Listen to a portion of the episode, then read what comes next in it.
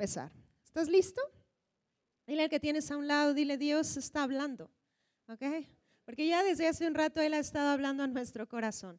Quiero que abras tu Biblia en Romanos capítulo 5, por favor, versículo 17, si puedes acompañarme allá. Romanos 5, 17.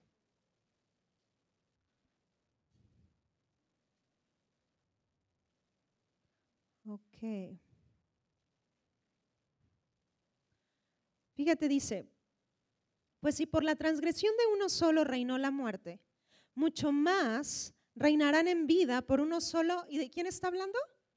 Jesucristo, ok, dice, los que reciben la abundancia de la gracia y del don de la justicia. Ahora vamos a desmenuzar algunos vocablos eh, de, de lo que dice aquí. Es importante que cuando tú estudies la Biblia, busques el hebreo, busques el griego, porque Dios, eh, si nos quedamos solo con el español, si solo nos concretamos, por ejemplo, a la versión Reina Valera 1960, podemos a veces quedarnos cortos en lo que el Espíritu Santo trató de soltar en ese momento, ¿ok?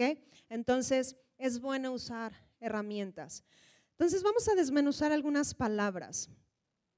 Fíjate lo que subraya la palabra recibir.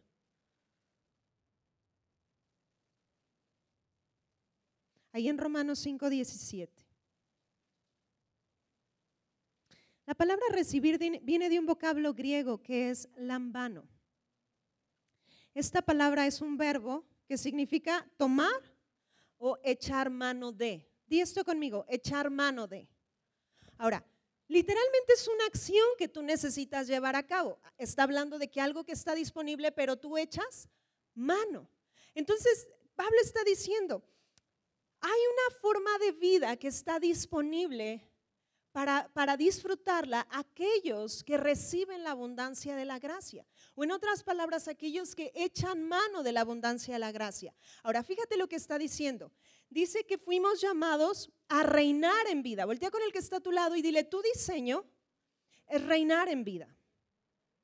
Ahora, esto es muy importante porque en la naturaleza que tú y yo portábamos antes de Cristo, no éramos reyes.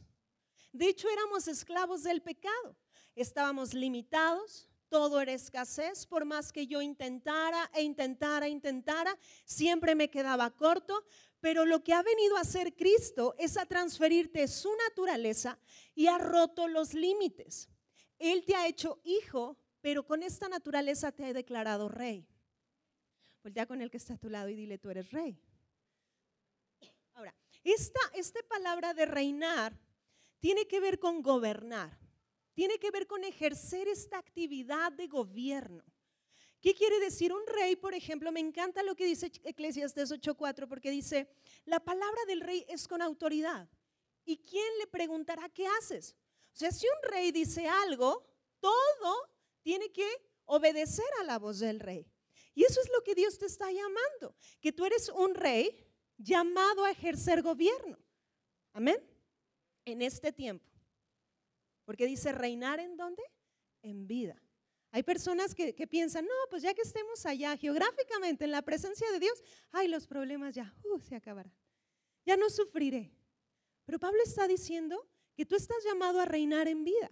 Quiere decir que cualquier situación que tú y yo afrontemos, nuestro diseño es vencer. ¿Vamos bien hasta aquí? Ahora, fíjate, dice recibir, echar mano. Ahora, vete a Juan capítulo 1, versículo 16.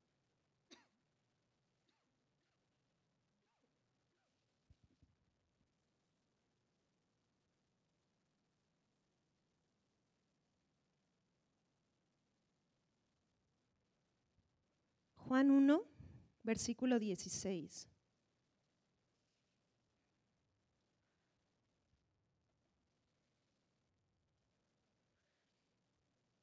fíjate, dice, porque de su plenitud tomamos todos.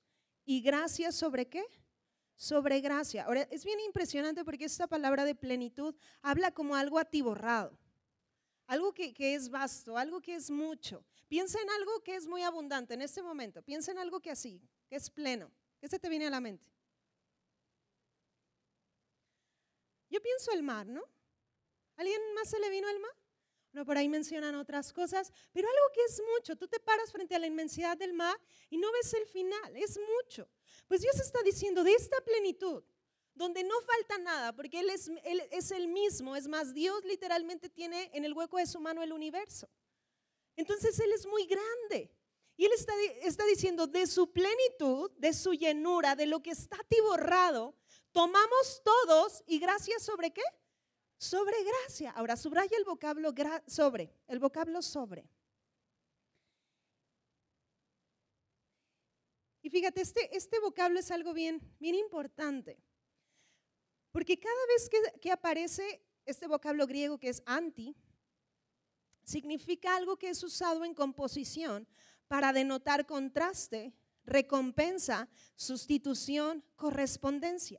Ahora está diciendo gracias sobre qué?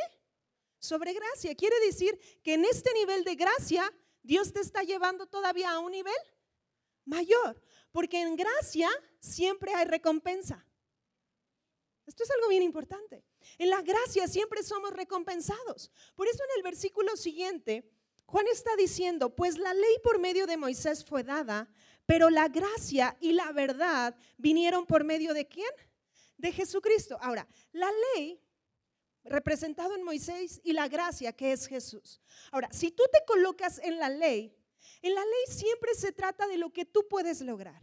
Siempre se centra en ti. Romanos dice que la ley simplemente nos mostraba debilidad, incapacidad, porque mostraba lo que realmente no podíamos alcanzar. La ley en sí es perfecta, ¿sí o no? ¿Cuántos están de acuerdo? Pero la naturaleza que portábamos no nos alcanzaba para poder lograr. Pero en la gracia, el foco no eres tú, el foco es Cristo. Y cuando nosotros nos plantamos en la gracia, que esto es lo que ha sucedido, porque Cristo es el Evangelio que trajo, el Evangelio de gracia, Él te ha traído para que no dependas de lo que tú puedes lograr, sino que dependas de Él. En la ley siempre estás limitado, en la gracia siempre eres recompensado. Porque no eres recompensado por lo que haces, eres recompensado por lo que Cristo ya hizo. ¿Alguien puede decir, wow, esto? y hazle así, uy. Porque se trata de Él, se trata de lo que Él hizo. Ahora, existe una clave para reinar en vida. Y esta clave que Dios me, ponía es humildad, escribe humildad. Humildad es importante. Ahora, muchas veces en nuestro México este vocablo se usa de manera incorrecta, porque la gente utiliza el vocablo humilde para referirse a alguien que no tiene dinero, o de repente tienes un invitado y le dices, rebajando el nivel de tu casa y le dices, pasa esta humilde casa, y no es así. Es un vocablo mal empleado porque la palabra humildad en, términos bíblicos significa necesitado de Dios. Cuando camino en humildad, yo estoy reconociendo que por encima de mí hay alguien más grande, alguien que es fuerte, alguien que es poderoso, alguien que es suficiente. Y para reinar en vida necesitamos caminar en humildad porque en la gracia opera en la humildad. ¿Vamos bien hasta aquí? Ahora, vamos a ir a Santiago. Ve a Santiago, capítulo 4.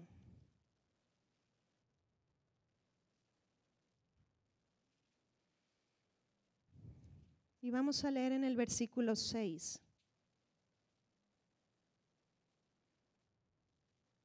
Fíjate lo que dice, pero Él da mayor gracia. Por esto dice, Dios resiste a los soberbios y da gracia a quienes? A los humildes. Ahora te voy a leer esta misma escritura, pero en la versión de Passion. Y dice de esta manera. Pero sigo derramando sobre nosotros, pero sigue derramando sobre nosotros más y más gracia. Porque dice, Dios se resiste cuando eres orgulloso, pero derrama continuamente gracia cuando eres qué? Humilde. Wow, qué interesante, ¿sí o no? Porque aquí, ¿por qué, es importante el factor humildad? Porque el favor es algo que está disponible, no es algo que te puedas ganar, ni siquiera algo que puedas comprar. El favor es, es Dios mismo, es la misma persona de Jesucristo. ¿Lo estamos recibiendo hasta aquí? Entonces, su favor está disponible para que tú eches mano de él. Te lo voy a poner de esta manera. Es como si literalmente esta mesa es la mesa que Dios ha preparado para ti. Y en esta mesa está todo lo que tú necesitas en la vida. Te hago esta pregunta, ¿qué necesitas? Tal vez unos pueden decir sanidad, tal vez unos pueden decir unidad, Tal vez unos pueden decir recursos, tal vez unos pueden decir prosperidad, pues la mesa está disponible. ¿Qué necesitas hacer? Echar mano. Y para eso requieres humildad, porque hay gente que, que, por no sé qué no echa mano. Ay no, ¿qué va a decir Dios?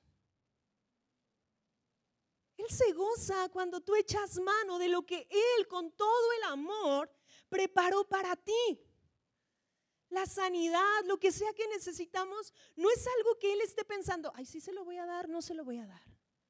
Me cae bien, no me cae bien. No es que el favor de Dios está sobre tu vida. ¿Cuántos han creído en Jesús como Señor y Salvador? Entonces, el favor de Dios está sobre tu vida. La vida se ve diferente cuando tú eres consciente que el favor de Dios está sobre ti. Pero muchas veces en nuestro diario vivir nos seguimos colocando en lo que podemos lograr por nosotros mismos. Y eso siempre está limitado. En cambio, cuando tú te colocas en lo que Dios puede hacer, no hay límites. Vamos a Jeremías 17, por favor.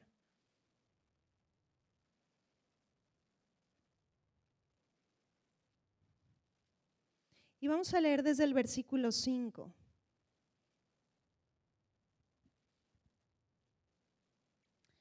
Fíjate, dice, así ha dicho Jehová. Maldito el varón que confía en el hombre y pone carne por su brazo, y su corazón se aparta de Jehová. Será como la retama en el desierto y no verá cuando viene el bien, sino que morará en los sequedales en el desierto, en tierra despoblada y deshabitada. Bendito el varón que confía en Jehová y cuya confianza es Jehová, porque será como el árbol plantado junto a las aguas que junto a la corriente echará sus raíces y no verá cuando viene el calor, sino que su hoja estará verde y en el año de sequía no se fatigará ni dejará de dar qué? Fruto. Fíjate, dos tipos de personas. Una persona que está confiando en sus fuerzas. Y dice que la vida de esta persona es que no tendrá ni siquiera claridad del futuro.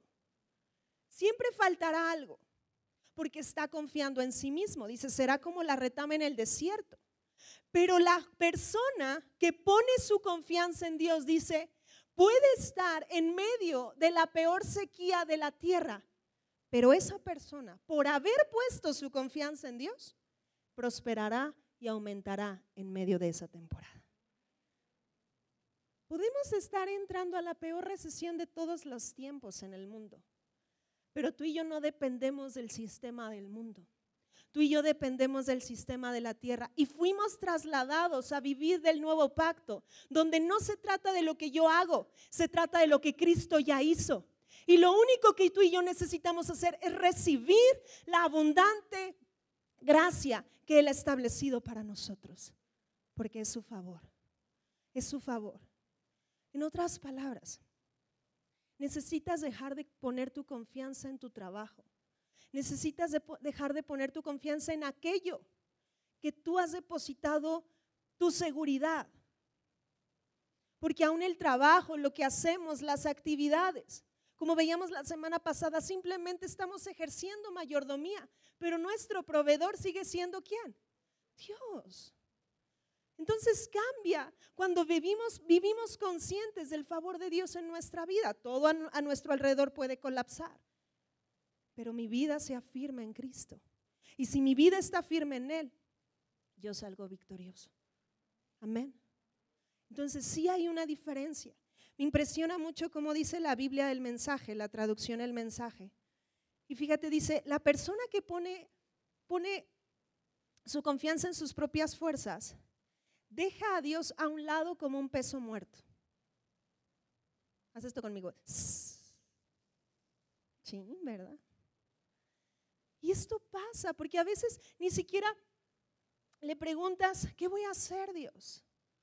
¿Qué voy a hacer respecto al negocio? Yo sí quiero decirte, y te lo hemos dicho, no en toda decisión que muchas veces tomamos, Él ha estado presente. O Él ha estado de acuerdo más bien, porque nunca le preguntaste. No todo lo que sucede en nuestras vidas es por la voluntad de Dios.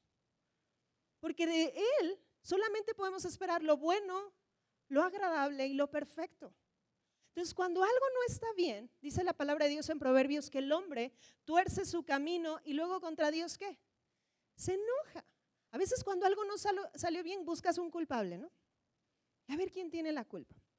Pero muchas veces no le tomaste en cuenta a Él. Poner tu confianza en Dios es que la mínima decisión que vas a tomar, como la más grande decisión, tú decides consultar a aquel que todo lo sabe. Está recibiendo. Porque Él es tu Dios. Porque Él es tu papá. Porque Él está contigo. ¿De acuerdo? Entonces no tengas a Dios como un peso muerto a tu lado. Él está contigo para llevarte a vivir la vida que Él estableció que vivieras. Amén. Vete a, Génesis capítulo 37.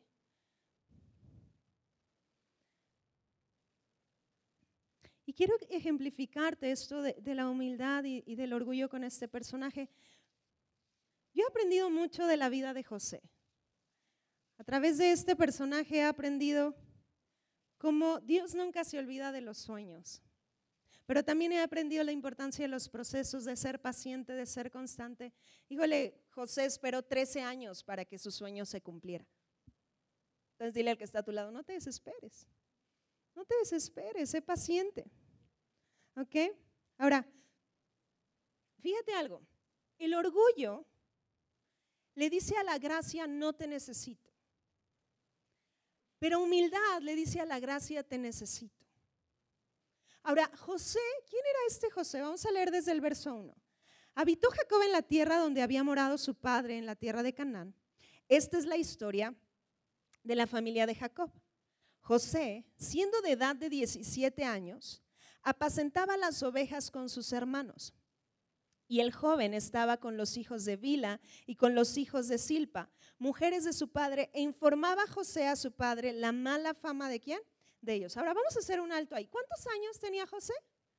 17. ¿Hay alguien aquí de 17 años? Espero que no por el ejemplo que voy a poner. no se cree.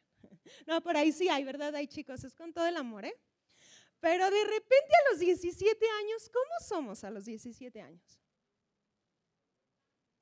Bien valientes, ¿verdad? Sí, esa es buena. Pero ¿nos sentimos qué? Que todos, que todo lo, lo podemos, todos lo sabemos. Y luego empiezas, no, es que a mí nadie me entiende. Y entonces José estaba en esta edad, esta edad así complicada, pero él sentía que las podía por sí mismos. En esta edad él caminaba en orgullo. Ahora, todos, familia, hemos pasado por esto. A lo mejor te tocó lidiarlo a cierta edad, a lo mejor te está tocando lidiar con el orgullo en este momento, pero lo importante con el orgullo es que necesitas desecharlo. Porque el orgullo no nos sirve, nos estorba. Y entonces, este chico tenía 17 años, pero también, ¿qué más era José? Fíjate aquí cómo sus hermanos no lo querían. Era chismoso. O sea, le informaba a su papá todas las dagas que hacían sus hermanos. Imagínate, ¿tú crees que lo quería? Imagínate, yo no sé si vienen de alguna familia numerosa. En este momento José tenía 10 hermanos. Y entonces a lo mejor hicieron alguna travesura y hay uno, no le digas a mi mamá, no le digas. Y el otro, ¿verdad? Yo no sé, yo no fui, yo le voy a decir. ¿Les pasó? Por ahí va. Por ahí alguien tiene un José o conoce a un José, ¿va? Pues así era este José. Y entonces sus hermanos no lo querían. Porque este chico de 17 años que pensaba que él podía solo con el mundo, además, súmale a esto que era el chiqueado de su papá. Y fíjate lo que, lo que sigue diciendo, dice en el 3, y amaba Israel a José más que a todos sus hijos, porque lo había tenido en su vejez y le hizo una túnica de diversos colores. Ahora, esa túnica, vamos a suponer que es este saco que yo traigo, ¿ok? Y esa túnica, todo el tiempo a José le estaba recordando el lugar predilecto que tenía con su papá. Entonces imagínatelo en las mañanas, buscando su outfit, ¿no? Diciendo, yo me voy a poner esta camisa, ah, pero que no se me olvide la túnica. Y entonces se ponía la túnica y literal iba con Judá y le decía, mira Judá, tú muy chido en los instrumentos, pero no tienes una, una túnica de colores. Y luego iba con Rubén, oh, tú muy bueno en liderazgo, pero mira, tú no tienes esto que yo tengo. Y entonces José ponía su seguridad en su túnica. Y eso era su seguridad, todas las mañanas. En todo lo que hacía, él se pavoneaba en su túnica de colores, porque esa túnica representa básicamente lo que él podía lograr en su esfuerzo. ¿Sabes qué pasó con esa túnica? Vamos a seguir leyendo. Y dice, fíjate en el 13, dice, dijo Israel a José, tus hermanos apacientan las ovejas en Siquem, ven y te enviaré a ellos. Y él respondió, heme aquí. Bríncate al 18. Cuando ellos lo vieron de lejos, antes que llegara cerca de ellos, conspiraron contra él para matarle. Y dijeron el uno al otro, he aquí viene el soñador. Ahora pues venga, que venga y matémosle y echémosle en una cisterna y diremos, alguna mala bestia lo devoró y veremos qué será de sus sueños. Cuando Rubén oyó esto, lo libró de sus manos y dijo, no lo matemos. Y les dijo Rubén, no derramen sangre, échenlo en esa cisterna que está en el desierto y no pongan mano en él por librarlo así de sus manos para hacerlo volver a su padre. Sucedió pues que cuando llegó José a sus hermanos, ellos quitaron a José su túnica, la túnica de colores que tenía sobre sí, y le tomaron y le echaron en la cisterna, pero la cisterna estaba vacía, no había en ella qué? Agua. ¿Qué pasó con esa túnica? Se la quitaron. La confianza de José residía en esa túnica que él tenía. Pero en este momento vemos cómo esa confianza era inestable. Eso, eso podía acabarse. Un día podían tener la túnica y al día siguiente podían no tenerla. Cuando tú pones tu confianza en tangibles, un día eso puede estar y al día siguiente puede no estar. Hay gente que vive, es que este, este trabajo es por el que yo luché y todo esto. Pero si tú pones toda tu confianza, a lo mejor ese trabajo es tu túnica. Y se ha vuelto aquello en lo que tú confías. Y ese es el problema. Porque Dios nunca te ha llamado a poner la confianza en el tangible. Dios te ha llamado a poner toda tu confianza en Dios. Es lo mismo que sucede cuando, por ejemplo, en el matrimonio se vive donde esperas que tu pareja sea la fuente de tu alegría. ¿Y qué sucede cuando no te lleva flores? ¿Qué sucede con tu corazón? Se pone triste. Mujer y varón, recuerda que la fuente de tu todo sigue siendo Dios que la persona que está a tu lado no se convierta en tu túnica. Porque cuando eso falte, te puedes venir para abajo. Ahora, ¿qué necesitamos hacer con todo aquello en lo que hemos puesto nuestra confianza? Tal vez hemos caminado en orgullo y necesitamos desecharlo. José necesitó desprenderse de esa túnica y literalmente tomarla quitarla. ¿De qué túnica te necesitas despojar? Porque si en eso está tu confianza, por eso te has visto tan limitado. Por eso te desanimas, por eso te frustras. Porque solo el poner tu confianza en Dios garantiza una vida de éxito. Garantiza una vida de rey. ¿Quién es tu confianza? Hubo un ser llamado Luzbel que tenía muchos dones. Híjole, era hermoso. Yo creo que las revistas hablaban de él. Era un ser tan, tan, tenía tantos talentos. Pero un día, en lugar de enfocarse en el dador de los talentos, se enfocó en sí mismo y dijo, mm, soy muy bueno para esto. Es más, sin mí las cosas no van a salir. Es más, yo no necesito de Dios. Yo puedo sentarme en su trono y hacer las, mismas cosas y aún mejores que las que Él hace.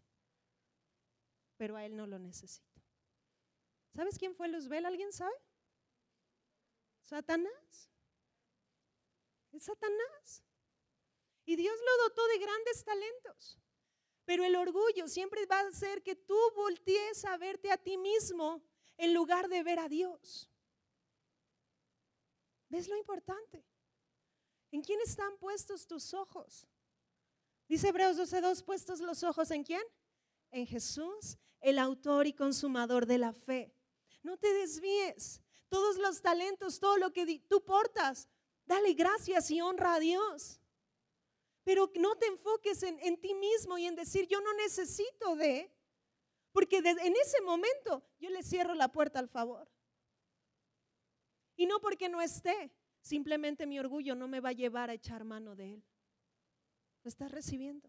Es como literalmente está la mesa puesta y tú decides no tomar.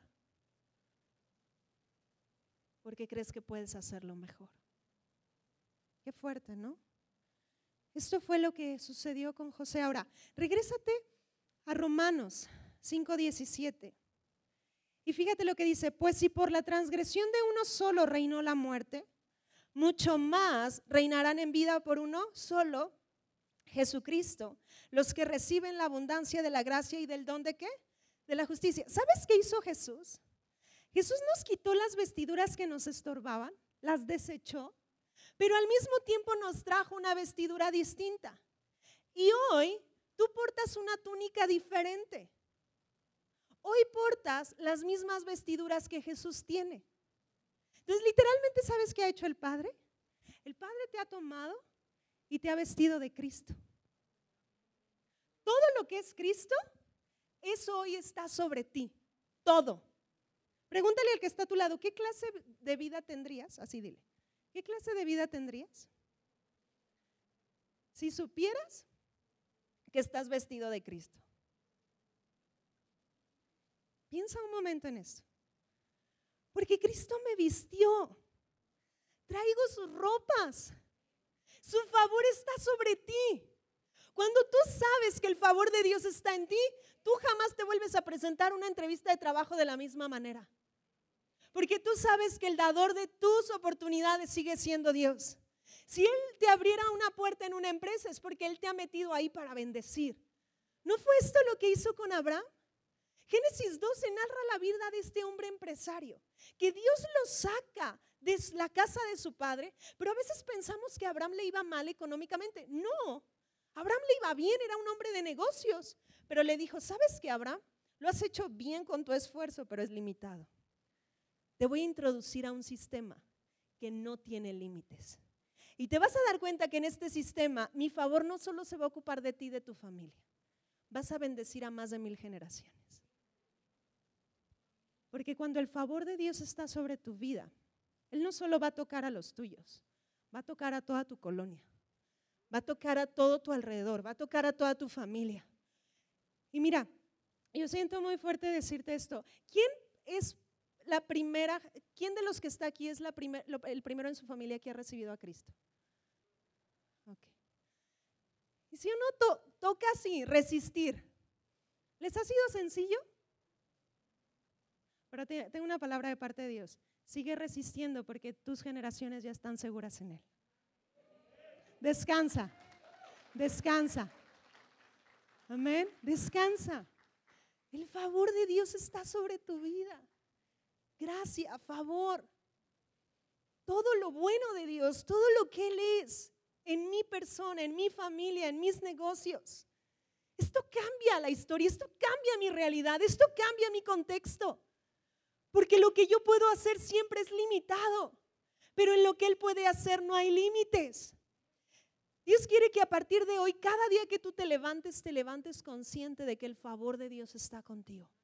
Que si vas a la tienda, el favor de Dios está contigo. Que si te subes al carro, el favor de Dios está contigo. Y a causa de este favor, todo, todo va a estar fluyendo de manera impresionante. Amén. Esto es. Ahora, fíjate, porque hay algo más en esta cita. Subraya la palabra abundancia. La palabra abundancia ahí en Romanos. Y es algo bien interesante.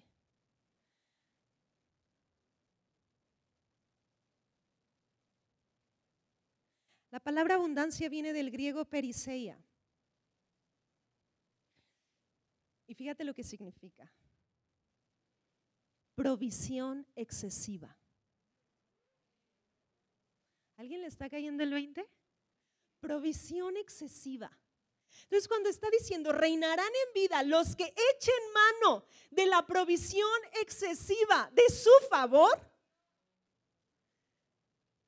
Dios te está llamando a vivir pleno. Tú reinarás en vida por echar mano de esta provisión excesiva. Y me encanta Dios como es, porque usa conceptos que nos rompen la cabeza. Cualquier límite que tú tenías o que hubieras pensado mucho, en este momento el Espíritu Santo lo está rompiendo. Porque Él está diciendo provisión excesiva. Y dice que de esta gracia, de esta plenitud tomamos favor tras favor. Quiere decir que el nivel que yo ya he visto recompensa, híjole, Dios lo va a estar rompiendo y te va a decir, hay más, hay más, hay más provisión, hay más provisión, hay más provisión. Porque el caminar del justo es como la luz de la aurora, que siempre vamos en aumento, siempre familia. Entonces, voltea con el que está a tu lado y dile, no te conformes. De veras, no te conformes. Porque es una provisión excesiva. Hay otro superlativo que utiliza y es superabundancia.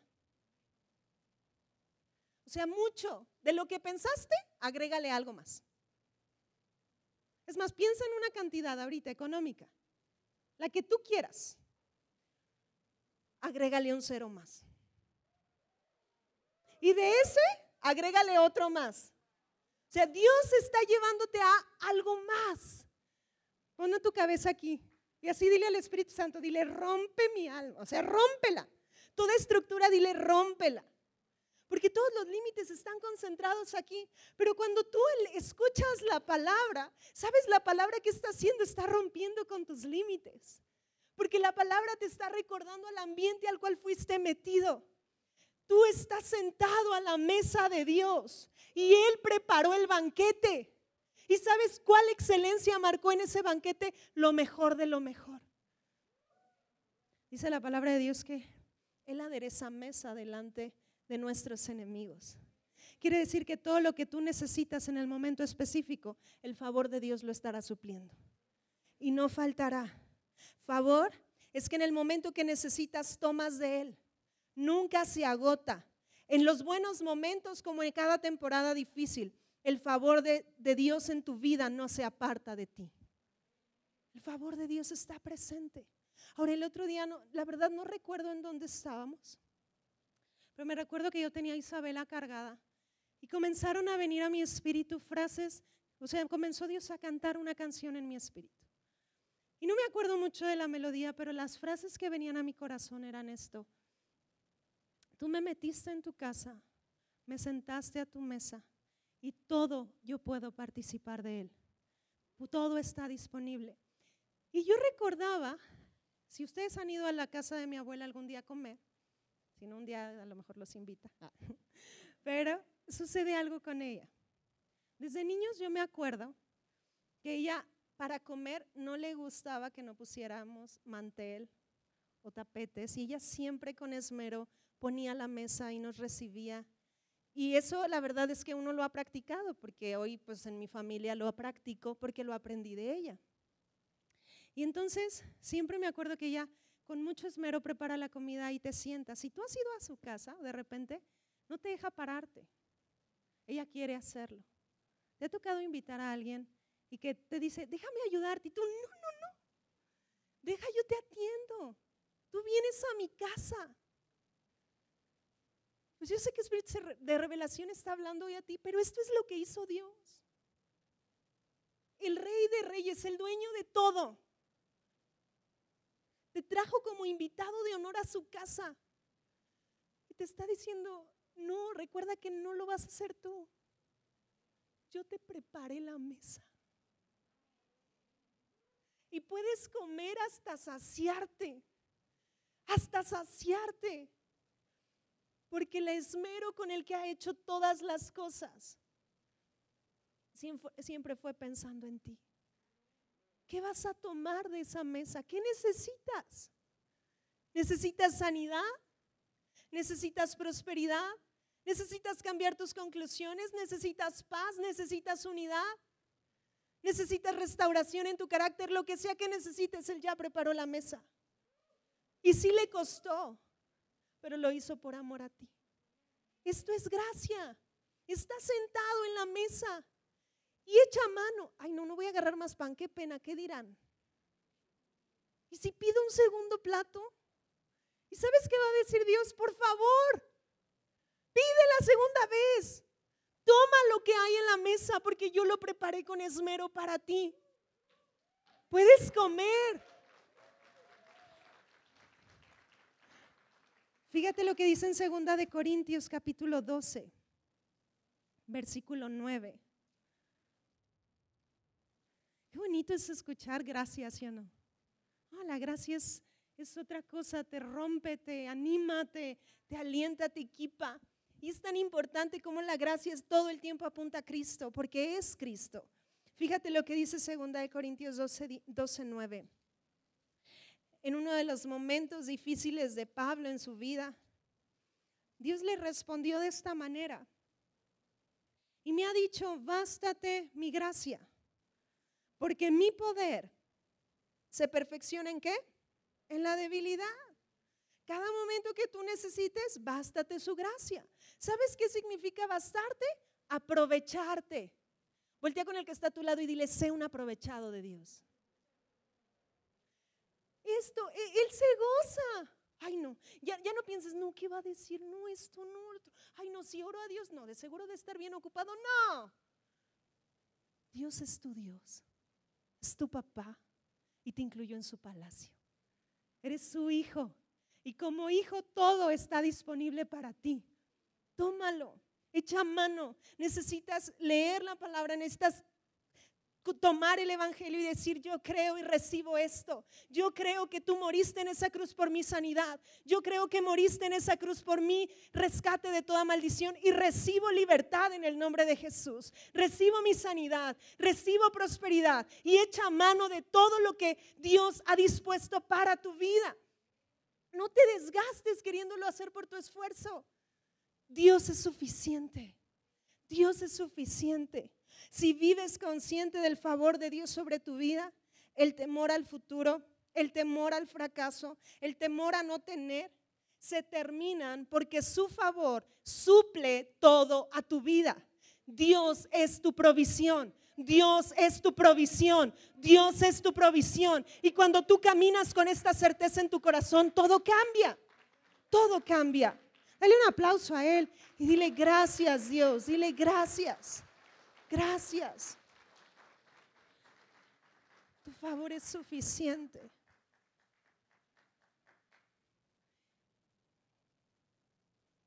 Yo creo que sales de aquí y ya no puede haber dudas de que Dios te ama. Porque si tú lees el contexto de Romanos 5,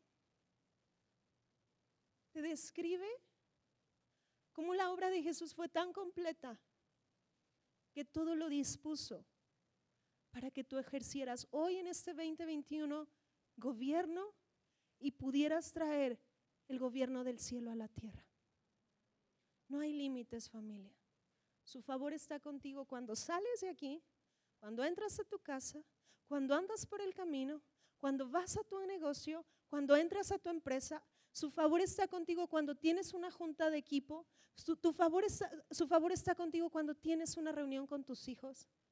Su favor está contigo. Vive dependiendo de ese favor. Amén. Quiero orar por ti. Cierra tus ojos.